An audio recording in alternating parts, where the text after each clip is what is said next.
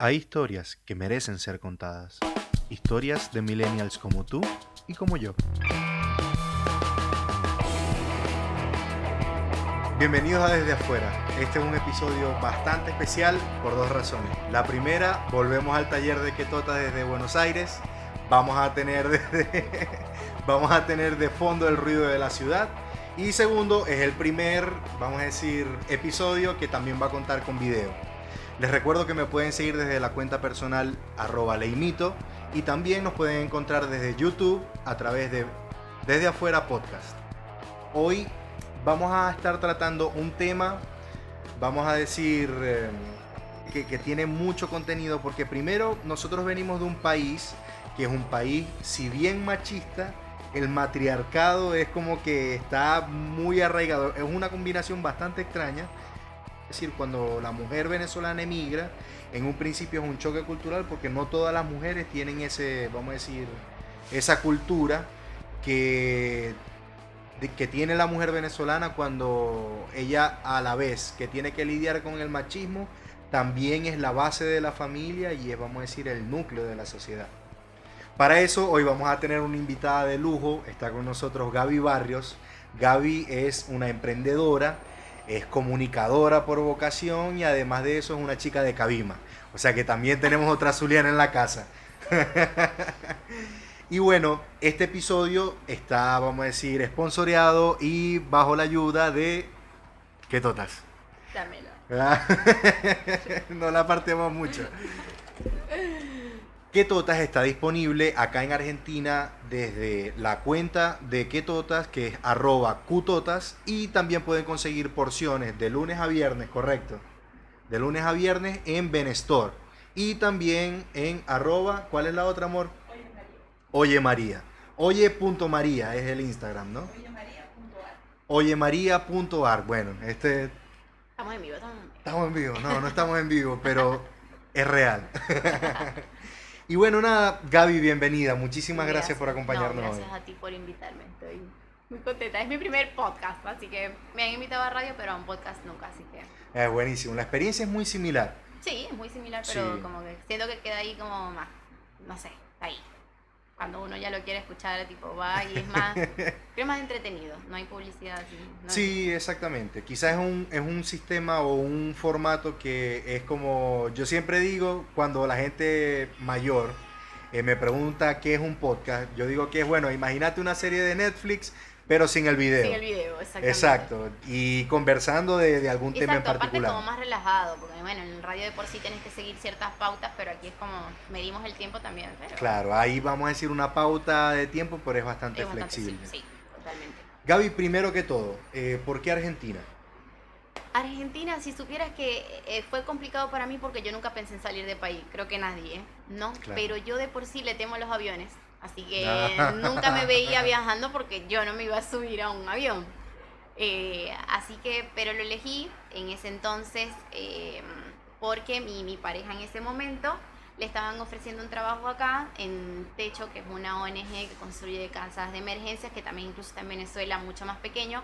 Estaban ofreciendo esa oportunidad y dijeron como que, bueno, era como lo, lo, que más veíamos que hablaban nuestro idioma, era una cultura un poquito más parecida, ya luego cuando llegamos hay muchas cosas que son diferentes, pero en realidad fue como eh, reacción a ese reflejo muy rápido, es como tenemos que empezar a salir, yo salí en ese momento, eh, más que todo fue por la inseguridad, fue lo que a mí más me llevó a salir, más que la situación económica, como te contaba un poquito en el detrás, tenía mi empresa en ese momento organización de eventos, me estaba estaba muy bien a pesar de todo. En Venezuela la gente siempre se va a casar, en crisis, no crisis, siempre vamos a celebrar de alguna forma, por lo menos esa parte. Y tenía agenda llena, qué sé yo, pero bueno, pasamos por muchos episodios de mm, asaltos, secuestros. En uno mi papá salió herido, en una segunda vez nos atracaron, no, nos secuestraron literal como por una hora en un café. No sé si llegaste a ir a mm, Atentamente Café. No, no. A ATE. Bueno, era un café muy lindo donde yo había ido para hacer una pequeña asesoría gratis a novias, ofrecer el espacio para que pudieran hacer civiles y yo captar obviamente nuevos clientes. En fin, aparecieron dos personas con armas bastante complicadas y se llevaron absolutamente todo. Ahí fue como un punto en que yo no pisé Maracaibo como por dos meses del miedo que yo tenía. Y sabes, como que poco a poco te, te, empezaba a golpear la situación, más que todo porque mi trabajo requería de estar a la madrugada expuesta, yo tenía un personal que tenía que cuidar, mi familia, quien me ayudaba, mi papá me llevaba, me traía, era mi taxi en todas las cuestiones y vos decías como, bueno, vale la pena como arriesgar tanto por... Y ahí como que poco a poco empezó a darse la situación y dije, bueno, llegó este momento, se presentó esta oportunidad y decimos, vámonos, vamos. Cabe destacar que creo que te había contado que yo me vengo porque yo hice mi último viaje familiar con mi familia en agosto del 2015, que fue antes de venirme. Yo tenía una, una cuenta en Bank of America, que es uno de los bancos que todo el mundo elige en el exterior. Eh, fui a dar la cuenta y decir, ya era mayor de edad en ese momento, era gratis hasta los 23. Yo cumplí 23 en julio y fue como, hola, te vengo a entregar la cuenta porque por la situación del país no la puedo mantener. Claro, no puedo mantener porque te cobran un fee. Un fee, claro. tenías que tener como que cierta cantidad de dólares en ese momento, obviamente no lo podía cubrir. Me dicen como que, ah, no, has optado por una tarjeta de crédito y yo, no. Pero pasaron cinco minutos y me dijeron, bueno, tienes una tarjeta aprobada por dos mil dólares. Y yo, llamo a, te, mi hicieron los signitos. llamo a mi pareja en ese momento, te va la semana que viene. Yo llegué un 20 de agosto y él se fue un 28, 29 de agosto no lo pensamos. Teníamos unos amigos acá que nos hicieron el favor de recibirlo. Sí.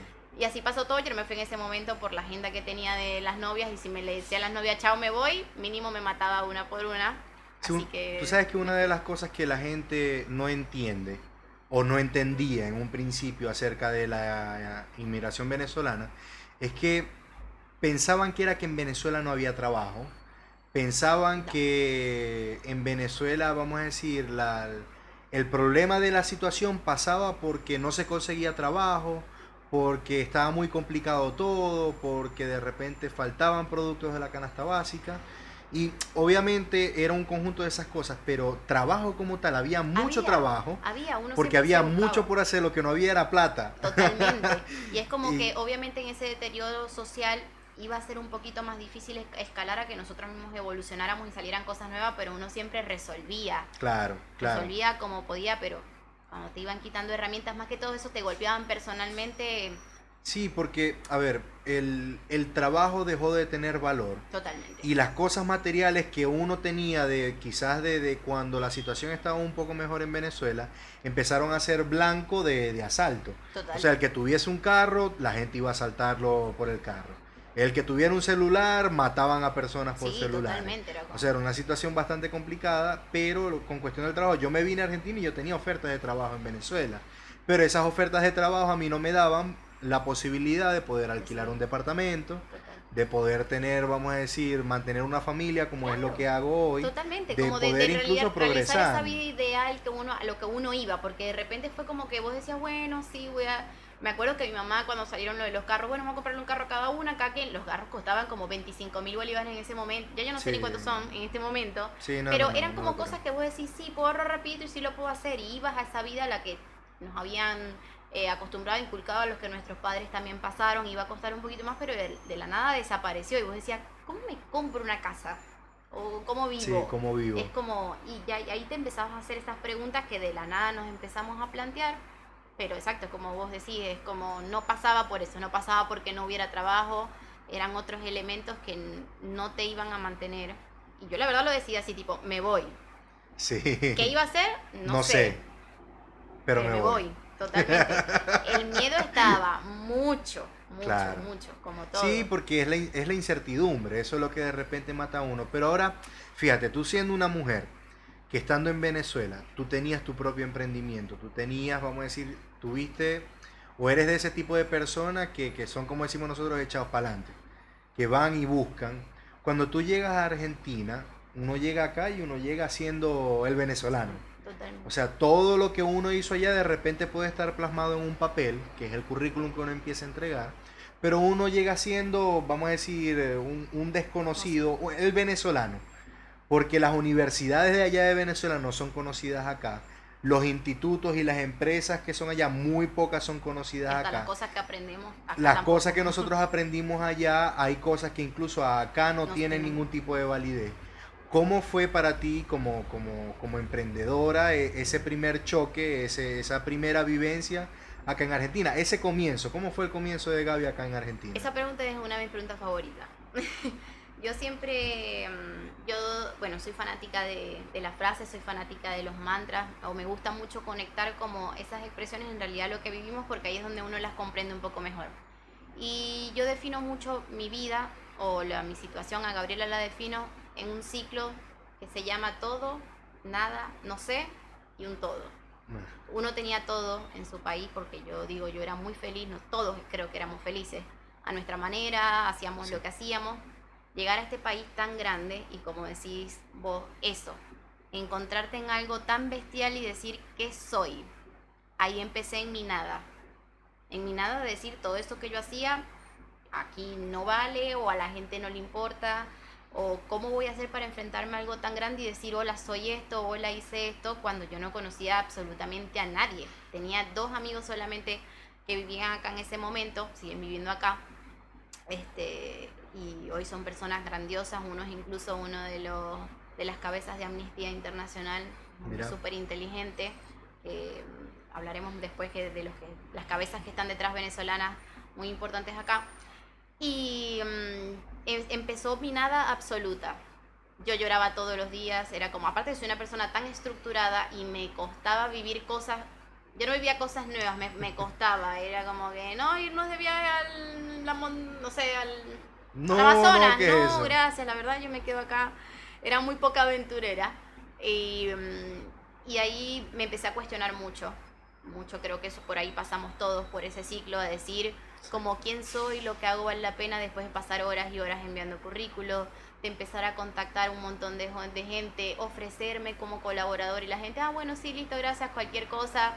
Yo enviaba a mil y un empresas de organización de eventos, a las que encontraba obviamente, y yo veía que ni siquiera una entrevista decía, Dios mío, tan mala no puedo ser, digo yo, como que, ¿qué estoy haciendo? Y en un momento empezó mi clic del no sé y decir, bueno, algo estoy haciendo mal, algo eh, para mí si estoy intentando esto todo, todo, todo el tiempo y nada tiene resultado, yo no puedo creer que ni una entrevista, y decía, Dios mío, no soy tan buena como para ni una entrevista, yo lloraba porque decía, no puede ser, este, como que, ¿qué estoy haciendo mal? Pero bueno, uno viene acostumbrado a ciertos métodos, uno estaba acostumbrado a, no, una entrevista porque un amigo te recomendó. Claro. Y empezaba al otro día, y aquí los procesos eran de uno, dos, tres meses, que eso para vos era matador. Yo me vine con 50 dólares en el bolsillo, hola, complicado. ¿Cómo hice? La verdad no sé, el dólar costaba 10 en ese momento, era momento de elecciones porque yo llegué en noviembre y en diciembre eran las elecciones. O sea, tú llegaste acá antes de que... En noviembre del 2015, estaban en balotaje en ese momento y el 10 de diciembre eran las elecciones y gana... Eh, gana Macri. Eh, gana Macri en ese momento. O sea, yo llegué justo ahí. En tú sabes que una cosa que de repente es una percepción, ¿no? Y a lo mejor tú, tú me puedes decir si, si, si estás de acuerdo con eso. Es que cuando yo llegué, yo, ya, yo llegué un poco después que tú, casi un año después, la percepción que había de los venezolanos en ese entonces era la incertidumbre. Era muy difícil para nosotros en, trabajos que requirieran de repente un título o en trabajos más profesionales poder entrar porque la gente en la industria no tenía ningún tipo de referencia de, nosotros. Cosa contraria ahora. Ahora de repente en, en la empresa donde yo estoy trabajando, el hecho de ser venezolano quizás no es que te da un plus, pero sí te da cierta, porque ya conocen.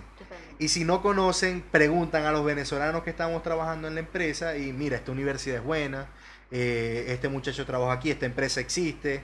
Y uno tiene como que, es, es, lo que tú dices, es el hecho de darle a la gente que está contratando, a las empresas, darle como que, mira, esta persona está esto existe y es bueno o esto existe y quizás no es, no tan bueno.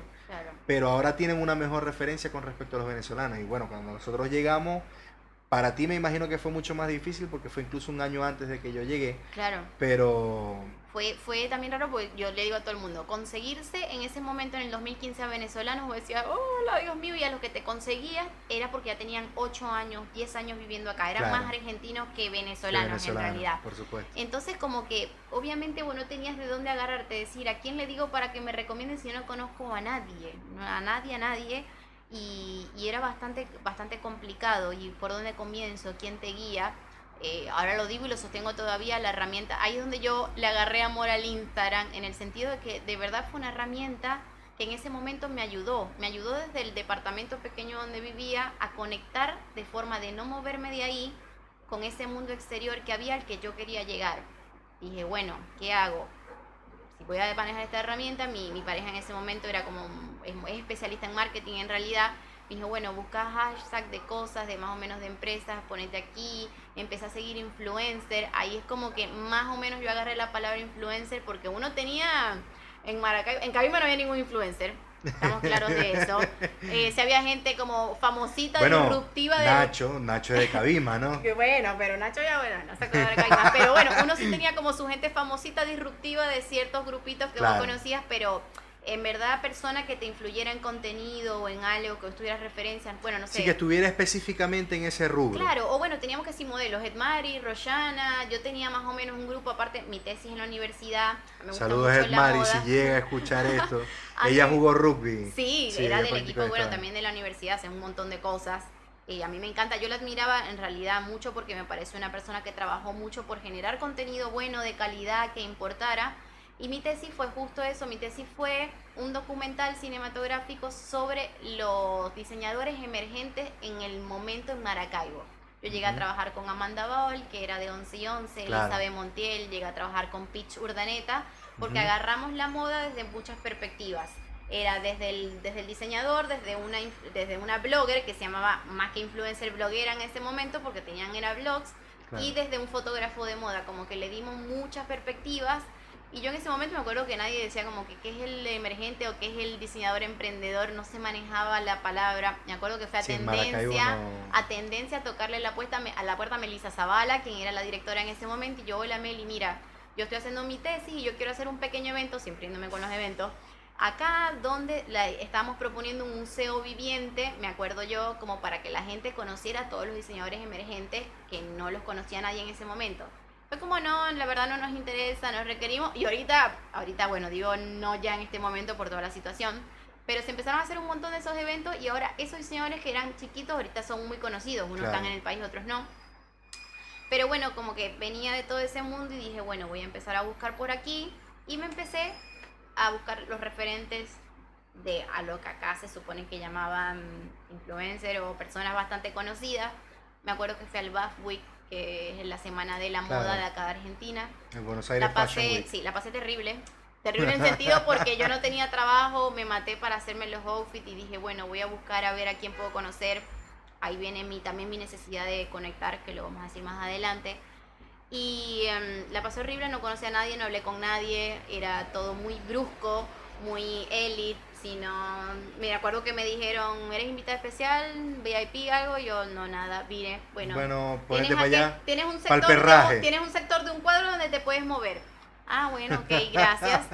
Entonces fueron muchos golpes, pero que en realidad eh, me fueron enseñando y, me, acercaron a lo que soy hoy. Son esos no que te permitieron crecer. Que me permitieron crecer y que crearon en mí una necesidad aún más grande. Yo creo que a veces digo, esos vacíos no siempre son malos, porque esas necesidades cuando son muy hondas te impulsan a, y a veces te buscan, te llevan a tu propósito real.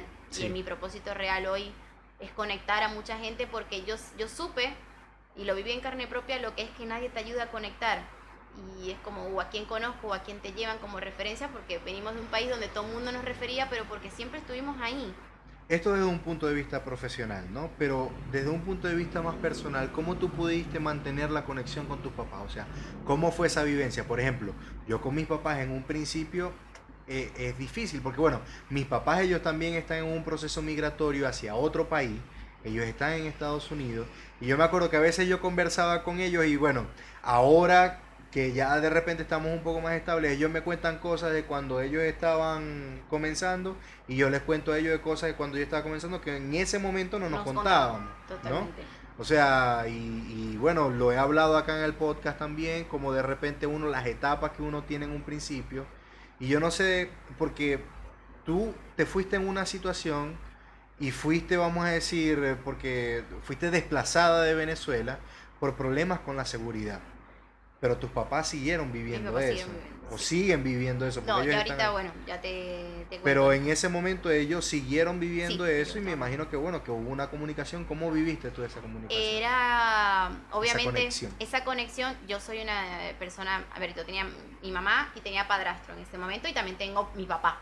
Era como, soy, tengo, soy multitasking en la familia, digamos, como tengo mucha familia, aparte de familia muy grande, fui la primera que salió de mi familia. Ah. La primera nieta era como fue complicado para mis abuelos, para mi mamá también que su hija se fuera.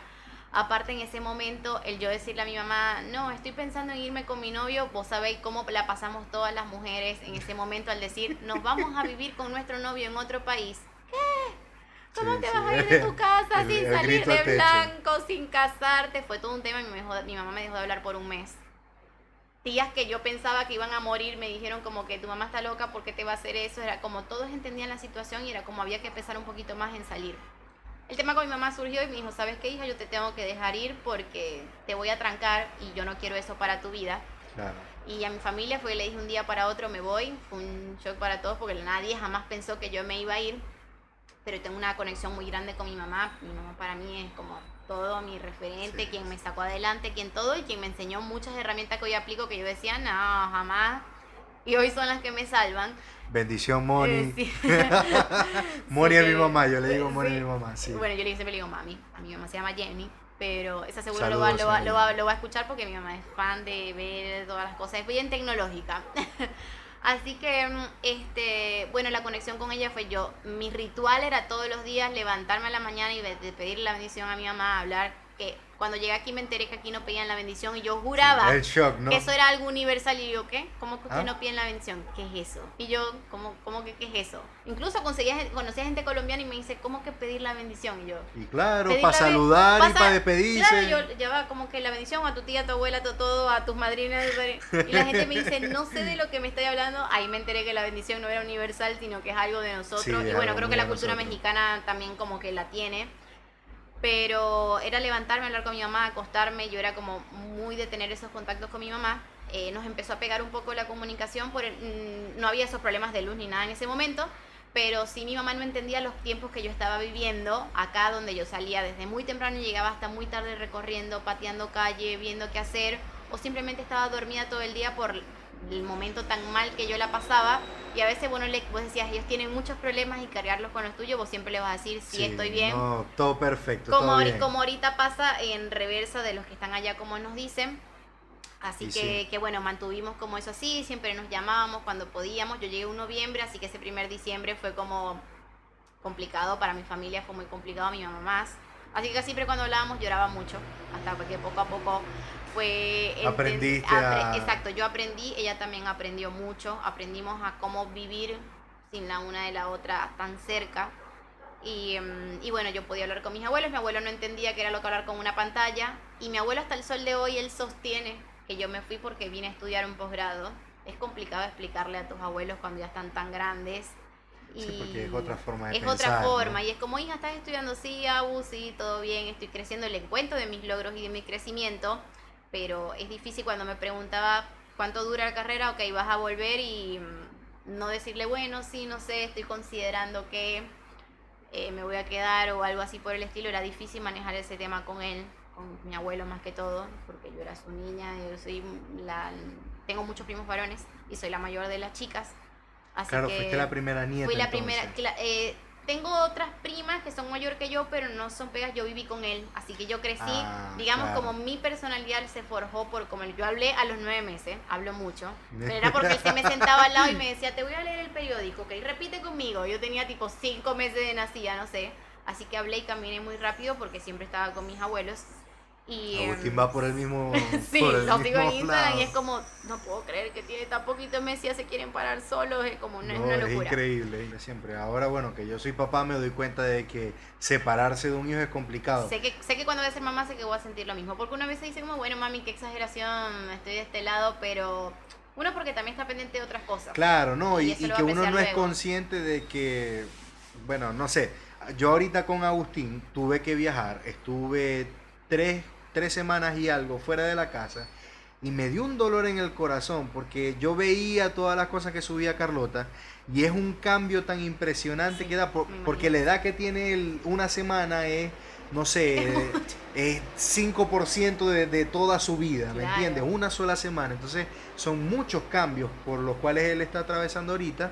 Y yo desde afuera, yo venía y yo decía como que me estoy perdiendo de esto. Entonces, me siento también en, vamos a decir, eh, en, en los zapatos de mis papás al ver que pasan los años y yo la última vez que los vi a ellos en Venezuela, que fue lo último que vivimos juntos, fue yo recién graduado, me voy a, Estados Unidos, a estar un rato en Estados Unidos, y la última vez que nos vimos, que fue hace un año y algo, eh, yo profesional, con trabajo, y bueno, ahora que los quiero ver otra vez, ya, ya con hijos, ¿me entiendes? O sea, son son tantos cambios que ellos no han podido estar presentes y que yo no los he, tenido para, para que me acompañen y, de verdad que es bastante complicado y por eso para mí es tan importante saber cómo fue la... yo también seguro que lo entenderé. Yo cuando hablo que cuando todo el mundo nos pregunta, porque obviamente somos blancos de preguntas, y ah, es verdad, es así. Yo le digo, es así o no es así. digo, por más que yo le explique a la gente, la gente nunca va a poder comprender lo que es estar de este lado hasta que lo vive. Es así.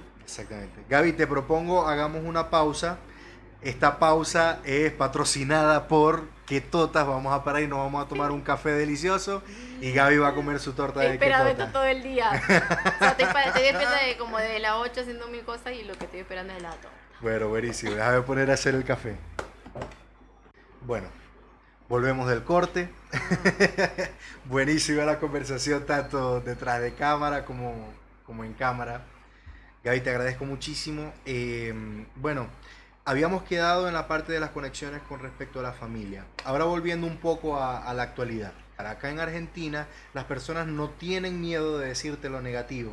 O por lo menos hay una, una buena base de, personas que están dispuestos a darte una crítica honesta. Total, son muy sinceros. No, es, o sea, la, la sobadita en la espalda a la que uno estaba acostumbrado, sino más bien decirte, mira, esto me parece y esto no. Total. Esto está mal. Incluso una de las palabras que a mí más me pegó cuando yo llegué acá en Argentina y estuve trabajando en el área gastronómica es, esto es una porquería. Total. Y los tipos no lo decían con la intención de herirme personalmente, sino que de verdad lo que había hecho no estaba bien. Es que para nosotros había muchos tabús de cómo... De, a nosotros siempre nos querían proteger o siempre nos querían decir vos eres el mejor. y quien te diga lo contrario, exacto, quien te diga lo contrario no es así. Y obviamente lidiar, nosotros para, me acuerdo que mi primer trabajo aquí fue de embaladora. Me encanta porque aquí le tienen títulos a todo. Embaladora, bachera, cocinera, pastelera, guardatapercera, todo. Le Con los bacheros no te metas de que los bacheros son los héroes te digo, Pero digo que me encanta que en realidad le tengan como un nombre profesional a cada cosa. Y era como, y yo me lo tomaba en serio, yo soy la embaladora. La embaladora era la persona que simplemente en periódico ponía todo lo de vidrio y me lo tomé muy en serio. Y creo que eso es algo que aquel, el argentino vio en el venezolano, que no importa en qué posición te pusieran, vos los ibas a hacer con todo el respeto y todo el... Bueno, ese puesto en alto, no importa lo que fuera, creo que eso fue lo que también vieron en nosotros. Y me acuerdo que cuando yo me decían, arma de repente fui armadora de estante, no sé, en un día cambié como de tres puestos, escalé tres posiciones, no entendí nunca. Pero bueno, y me acuerdo también me decían como que no, eso no sirve, no es así, otra vez, como y yo decía, esta gente como que, ¿por qué me trata así? Es como me empezaba a cuestionar. Pero en realidad, como decir, no lo decían por un mal, simplemente son muy sinceros y muy directos en decir las cosas y eso está bien. Con el tiempo nos íbamos a acostumbrar. O cuando te decían no, por favor, y yo Después decía. de que hiciste costra. Claro, exactamente. Y, mm, y, eso te ayudaba como, primero, a, a, moldarte un poquito más a la cultura, entender cómo hablaban y cómo no. Sí. Pero también a eso, a desarrollar eh, una, una buena receptividad ante esos no o ante esas críticas que no estaban mal. No estaban mal que te las dijeran. Eran simplemente lo hacían por tu bien porque era lo que pensaban. Sí, totalmente. Gaby, ahora, después de este viaje, después de esta, de esta charla, después de esta reflexión, eh, es el llegadero. Para terminar la, la entrevista, si tú tuvieras la posibilidad de darte un consejo a esa Gaby antes de, venir acá a Argentina. Eh, un consejo que quizás no cambie la forma como pasó todo, pero que sí que hubiese mejorado algo, ¿cuál, cuál sería ese consejo que tú, tú te darías en este momento a la Gaby de ese entonces antes de emigrar? Yo creo que me daría el consejo de decirme, la realidad que conoce nunca es la verdad. Uno como crece viendo una realidad, pero uno construye su realidad también. Yo tuve que construir la mía. Pensé que no iba a ser así, que todo lo que existía era lo que uno creía. Y no fue así. Yo me construí una realidad a pico y pala, como lo que diría uno, ¿no? Cavando, uno cree que no, uno dice, no, esta, este país es como de contactos y si no tengo contacto no voy a poder. Yo me tuve que hacer mis propios contactos. Yo me tuve que, como te digo, construir esa realidad para moverme en donde hoy me estoy moviendo y donde me quería mover. O sea, Entonces, tú no te conformaste con lo que la vida estaba dispuesta a darte, sino que saliste a buscar Exacto, porque que siempre fui disruptiva y decía, yo no me conformaba con solamente vivir en Cabimas, yo no podía creer que todo lo que era como ir a dos discotecas, comer en My Burger, que era un lugar que era buenísimo. Pero bueno, como que, que solamente eso era lo que existía. Es como las personas que saben que estudian, que creen que hay mucho más allá de la vida en el planeta, como que eso. El mejor consejo que me podía dar es, que me podría dar hoy para esta vida entonces, es nunca creer que la realidad que tienes es la única realidad porque no es así. La puedes cambiar. La, puedes cambiar y la puedes construir también, porque a veces creemos que el cambio va a venir de la estratosfera, va a bajar y va a decir, Gabriela, ya tu realidad cambió. Va por mano propia, ¿no? Total. Espectacular. Gaby, me encantó tenerte acá en Desde Afuera. No sé, eh, tú tienes tus redes sociales, tú tienes tu emprendimiento acá de remeras, de franelas para nosotros los venezolanos. Está abierto el micrófono para anunciar tu, muy pocas veces tengo espacio de publicidad. este, bueno, si a mí me pueden conseguir en mis redes sociales como Gavia Color, eh, van a poner ahí, no divulgo como todo el tiempo estoy trabajando en una marca más personal eh, que se va a llamar Networking Girl, porque prácticamente el tiempo acá en Argentina me llevó a eso, me apodaron de esa forma, así que dije, mmm, ¿por qué no? ¿Por qué no? ¿Por qué no orientar la marca personal a ser esa mujer que conecta de esa forma? Así que me pueden seguir por ahí, pueden ver lo que hago. Eh, em, y mi emprendimiento junto con mi hermana, que es mi socia. Y el que saliera a nuestro emprendimiento es literal cómo cambió nuestra historia, a cómo podemos ser hermanas normales, amarnos, llorar una por la otra. Este, de cómo cambiamos como mujeres también, cómo mutamos y cómo no nos, porque competíamos mucho. Y como te digo, y también viene de nuevo como todo eso en lo que crecí, de que la otra era un apoyo para la otra y así creció que se llama Hello Darling y son remeras, son remeras con frases franelas con frases inspiracionales para mujeres y tiene toda una cadena de producción de mujeres emprendedoras. Y mi otra parte, que soy de Ladies Brunch, que es una comunidad networking de mujeres, apoyo a toda la mujer que tenga dudas sobre cómo emprender o dudas sobre su emprendimiento en este momento, que no sepa cómo conectar y les hablo mucho a la mujer venezolana que esté aquí en Argentina o en cualquier parte del mundo. Sin importar la edad. Sin importar la edad. Estoy por ahí para todas y gracias, de verdad. Es lindo como que sentarte a hablar con gente que te entienda también, que lo hablábamos, gente que se mueva en tu mismo palo que pasó por lo que vos pasaste también, porque creo todos estamos conectados, todos los venezolanos estamos conectados de alguna forma en eso. Sí, de una forma u otra. De una forma u otra, en, desde afuera, estamos conectados desde afuera, que quizás no nos conocíamos adentro, pero hoy afuera lo sentí como porque vivió lo mismo que vos, unos en grados mayores, otros no tanto, pero nos conecta ese mismo sentimiento de, de habernos ido y lo que somos ahorita afuera, porque creo que todo el mundo cambió y es algo que por lo menos podríamos agradecer a esta salida, que nos construimos una realidad distinta a lo que creíamos que éramos. Creíamos que no íbamos a soportar algo así, pero aquí, estamos, todos. Así que gracias. Muchísimas gracias. Bueno, esto fue todo en Desde Afuera por esta ocasión. De verdad que ha sido una velada increíble, súper buena. Hemos disfrutado de Ketota y bueno, les recuerdo que pueden seguirme por las redes sociales desde mi cuenta personal de Instagram, donde publico cosas desde afuera también, que es arroba leimito.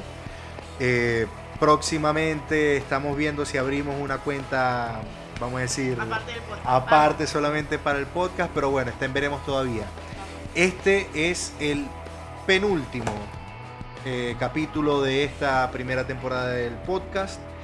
Y bueno, en YouTube seguramente van a encontrar pedazos de video porque me di cuenta a mitad que, no se estaba grabando. Entonces, algunas partes van a estar en video, otras no. Igualmente les agradezco por acompañarnos hasta este momento. Y bueno, será hasta la próxima ocasión. Chao, chao.